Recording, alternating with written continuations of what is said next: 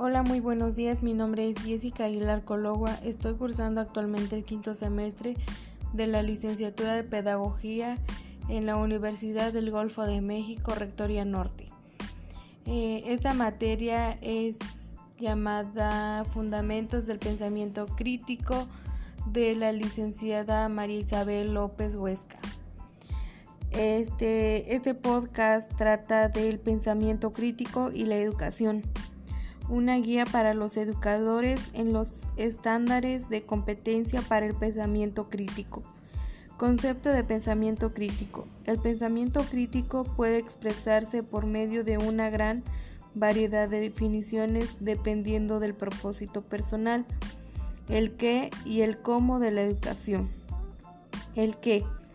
El qué de la educación es el contenido que adquieren los estudiantes, aquello de lo que se quiere aprender el cómo es la pregunta que se realiza para poner en práctica los conocimientos.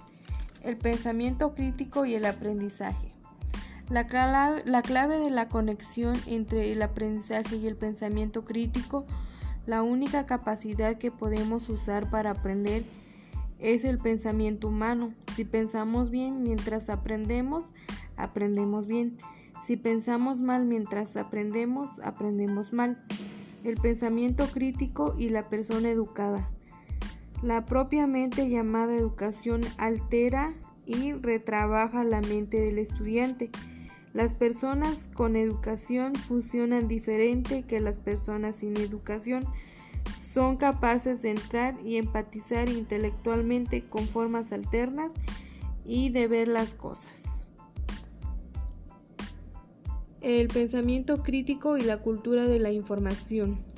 La cultura de la información es de creciente preocupación para los educadores.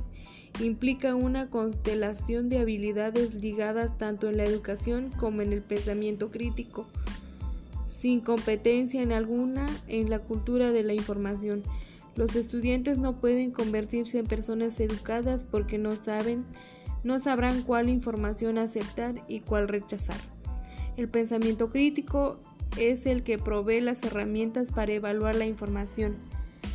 Poniéndolo en perspectiva, la cultura de la información es un aspecto a dimensión del pensamiento crítico.